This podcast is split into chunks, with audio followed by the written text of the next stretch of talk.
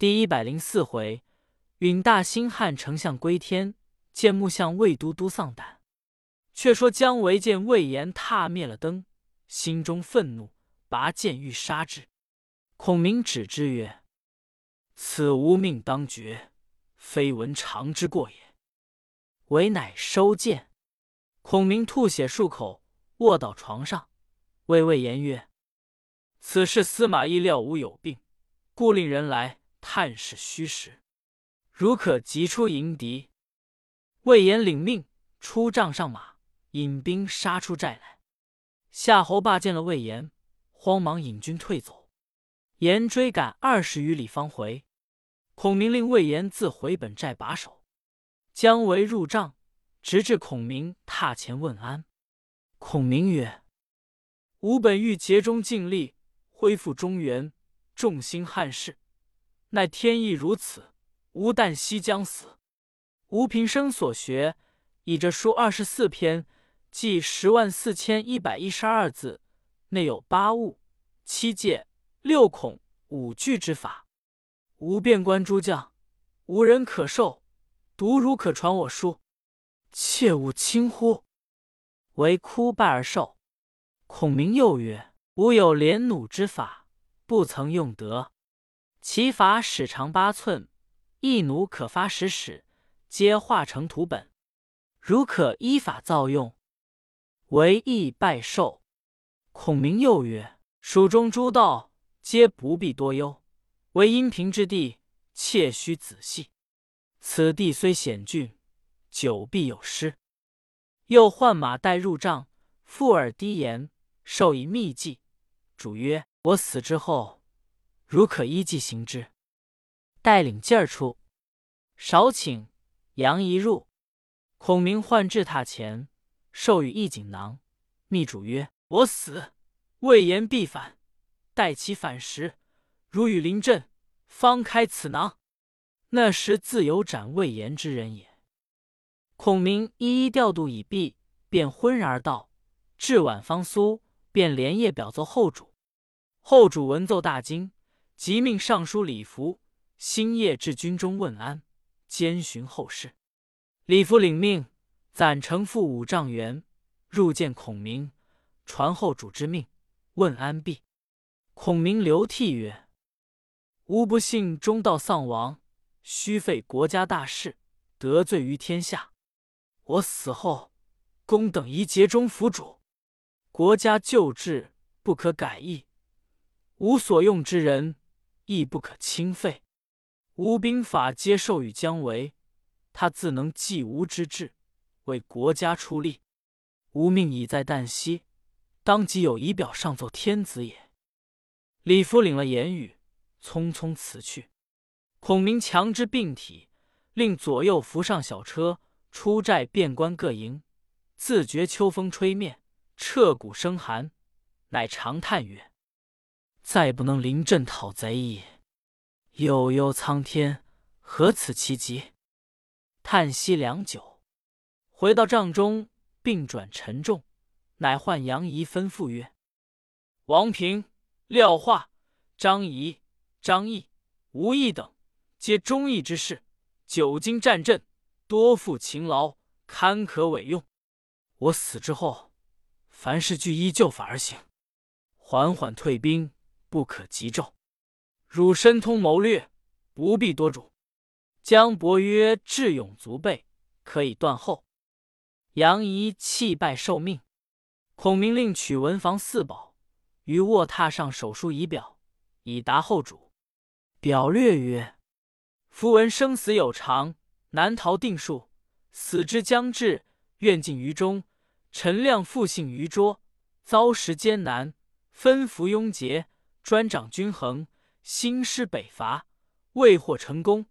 何期病入膏肓，命垂旦夕，不及中士陛下，隐恨无穷。伏愿陛下清心寡欲，约己爱民，达孝道于先皇，不仁恩于羽下，提拔幽隐。以尽贤良，秉斥奸邪，以厚风俗。陈家成都有桑八百株，薄田十五顷，子弟衣食自有余饶。至于臣在外任，别无调度，随身衣食，习养于官，不别致生，以长尺寸。臣死之日，不使内有余帛，外有银财，以复陛下也。”孔明写毕，又嘱杨仪曰：“吾死之后，不可发丧，可做一大龛，将吾尸坐于龛中，以米七粒，放吾口内，脚下用明灯一盏。”军中安静如常，切勿举哀，则将心不坠。吾阴魂更自起震之。司马懿见将心不坠，必然惊疑。吾军可令后寨先行，然后一营一营缓缓而退。若司马懿来追，如可不成阵势，回其反谷。等他来到，却将我先使所雕木像安于车上，推出军前。令大小将士分列左右，意见之必经走矣。杨仪一一领墨。是夜，孔明令人扶出，仰观北斗，遥指一星曰：“此吾之将星也。”众视之，见其色昏暗，摇摇欲坠。孔明以剑指之，口中念咒，咒毕即回帐时，不省人事。众将正慌乱间。忽尚书李福又至，见孔明昏厥，口不能言，乃大哭曰：“我误国家之大事也。”须臾，孔明复醒，开目便是，见李福立于榻前。孔明曰：“吾已知公复来之意。”福谢曰：“福奉天子命，问丞相百年后，谁可任大事者？是因聪惧，失于资请。”故复来耳。孔明曰：“吾死之后，可任大事者，蒋公演其遗也。”夫曰：“公演之后，谁可继之？”孔明曰：“废文为可继之。”夫又问：“文伟之后，谁当继者？”孔明不答。众将近前视之，以轰矣。时建兴十二年秋八月二十三日也。寿五十四岁。后杜工部有诗叹曰：“长兴昨夜坠前营，复报先生此日清。虎帐不闻师号令，灵台唯显着勋名。空余门下三千客，辜负胸中十万兵。好看绿荫青昼里，于今无复雅歌声。”白乐天亦有诗曰：“先生会稽卧山林，三顾那逢胜主巡。”余到南阳方得水，龙飞天汉变为灵。托孤寂静殷勤里，报国还轻中一心。前后出师以表在，令人一览泪沾襟。初，蜀长水校尉廖立，自谓才名疑为孔明之父，常以职位闲散，样样不平，怨谤无已。于是孔明废之为庶人，屠之问山。即闻孔明亡。乃垂泣曰：“吾终为左任矣。”李严闻之，亦大哭，病死。盖言常望孔明复收己，得自补前过，度孔明死后，人不能用之故也。后元威之有赞孔明是曰：“拨乱扶危主，殷勤受托孤，英才过管乐，妙策胜孙吴。凛凛出师表，堂堂八阵图。”如公权盛德，应叹古今无。是夜天愁地惨，月色无光。孔明俨然归天。姜维、杨仪尊孔明一命，不敢举哀，依法成殓，安置龛中，令心腹将卒三百人守护。随传密令，使魏延断后，各处营寨一一退去。却说司马懿夜观天文，见一大星。赤色，光芒有角，自东北方流于西南方，坠于蜀营内，三头再起，隐隐有声。一惊喜曰：“孔明死矣！”即传令起大兵追之。方出寨门，忽又一律曰：“孔明善会六丁六甲之法，今见我久不出战，故以此术诈死，诱我出耳。今若追之。必终其计，遂复勒马回寨不出。只令夏侯霸暗引数十骑往五丈原山僻哨探消息。却说魏延在本寨中夜做一梦，梦见头上忽生二角，醒来甚是一异。次日，行军司马赵直至，言请入问曰：“久知足下深明义理，吾夜梦头生二角，不知主何吉凶？凡足下为我决之。”赵直想了半晌，答曰：“此大吉之兆，麒麟头上有角，苍龙头上有角，乃变化飞腾之象也。”言大喜曰：“如因公言，当有重谢。”执辞去，行不数里，正欲上书费祎。祎问何来，直曰：“是至未闻长吟中，闻长梦头生觉，令我觉其吉凶。此本非吉兆，但恐直言见怪，因以麒麟苍龙解之。”一曰：“足下何以知非吉兆？”直曰：“角之自行，乃刀下用也。”今头上用刀，其凶甚矣。一曰：“君且勿泄露。”直别去。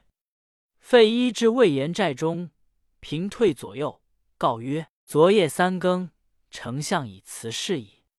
临终再三嘱咐，令将军断后，以当司马懿，缓缓而退，不可发丧。今兵符在此，便可起兵。”言曰。何人代理丞相之大事？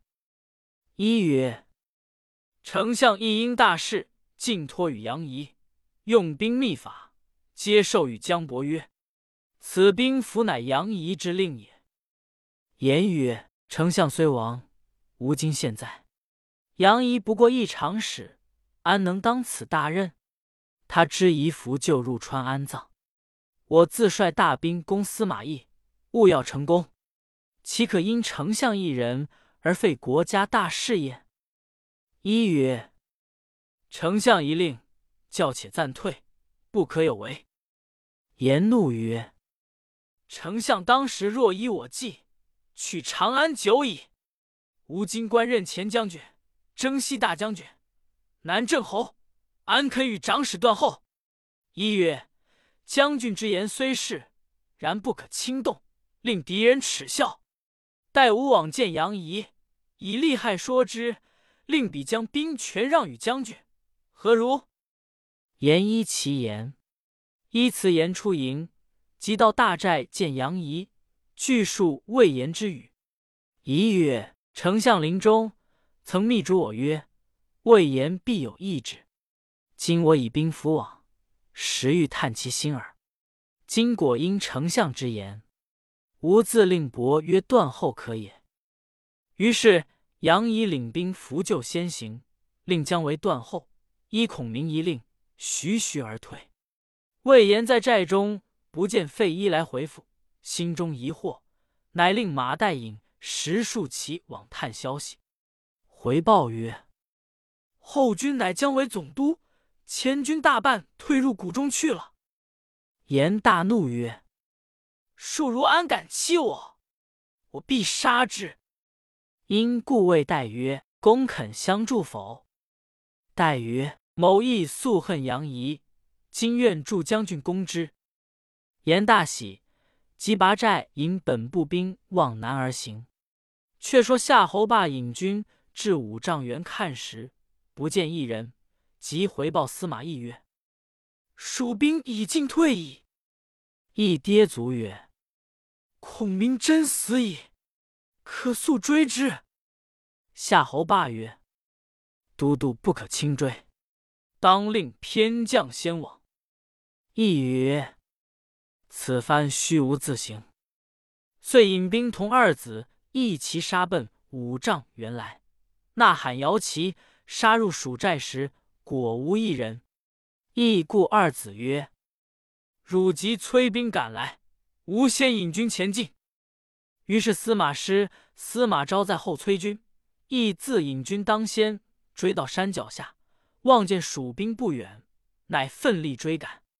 忽然山后一声炮响，喊声大震，只见蜀兵聚回其反谷，树影中飘出中军大旗，上书一行大字曰：“汉丞相武乡侯诸葛亮。”亦大惊失色，定睛看时，只见中军数十员上将拥出一辆四轮车来，车上端坐孔明、关金羽扇，鹤氅造涛。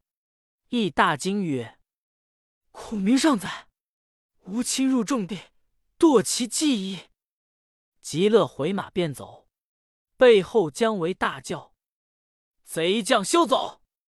你中了我丞相之计也！”卫兵魂飞魄散，弃甲丢盔，抛戈撇戟，各逃性命，自相践踏，死者无数。司马懿奔走了五十余里，背后两员卫将赶上，扯住马嚼环，叫曰：“都督勿惊！”懿用手摸头曰：“我有头否？”